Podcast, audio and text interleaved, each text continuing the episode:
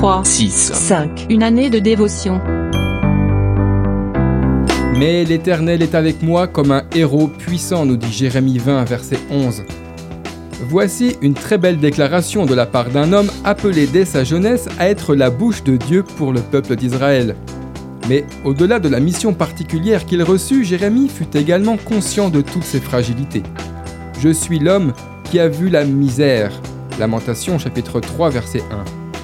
C'est pourquoi il ne cessera de s'appuyer sur Dieu afin de trouver la force et le courage d'aller jusqu'au bout de sa tâche.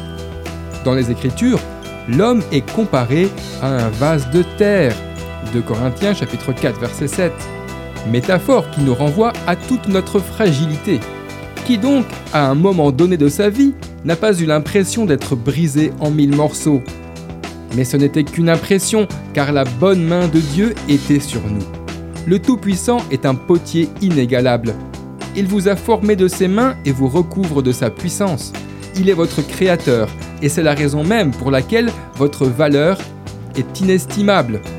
Le prophète Ésaïe, chapitre 64, verset 8, nous dit Ô Éternel, tu es notre Père, nous sommes l'argile et c'est toi qui nous as formés.